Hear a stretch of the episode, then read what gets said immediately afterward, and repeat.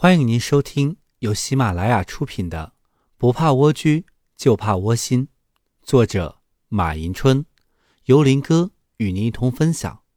本集内容将与大家一同分享独立新好女人的标准。这是一个一直没有固定的标准。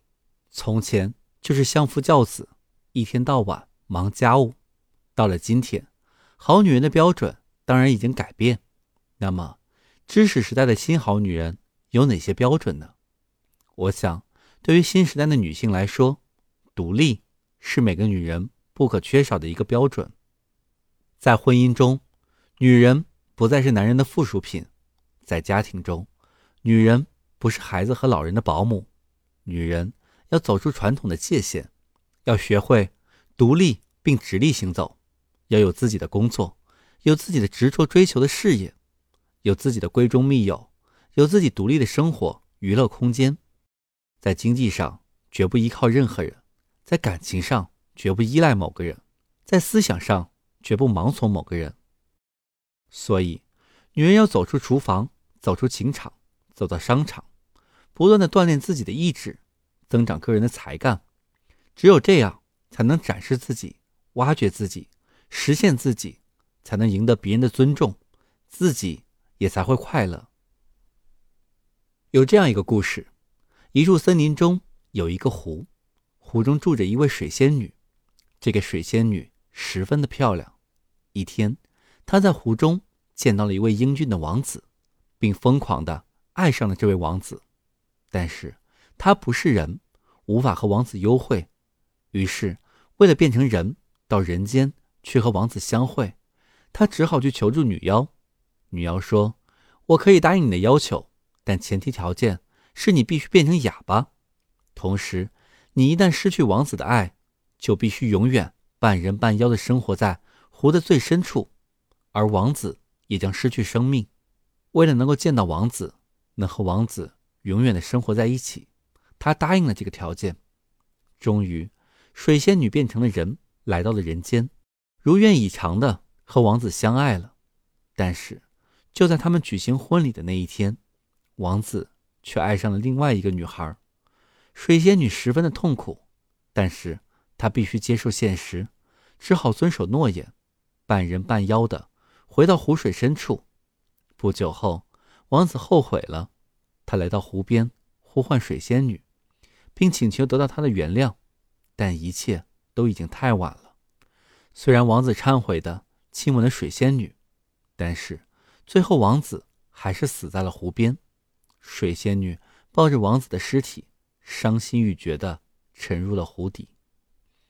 在当今的社会中，纵然有很多痴男怨女，但真正理想的爱情，恐怕在现实的激荡中也会被消磨的不剩些许。所以，女人不要期待完美的爱情。聪明的女人，只有独立了，才有资格谈爱情，否则。一切都会成为过期的旧船票。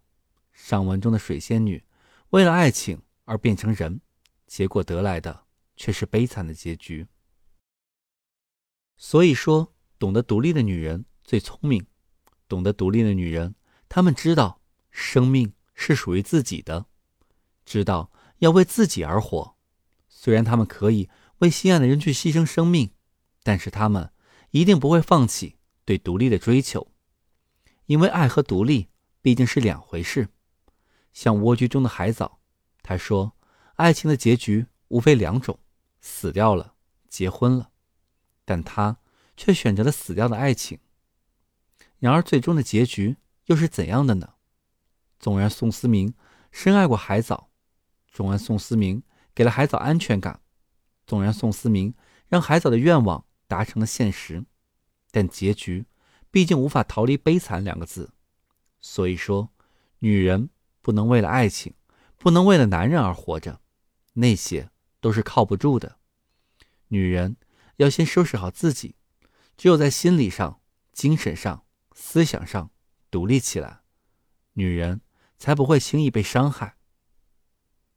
曾有人这样说过：“女人可以不漂亮，可以不强人，但是不能不独立。”诚然，女人要靠自己活着，而且必须靠自己活着。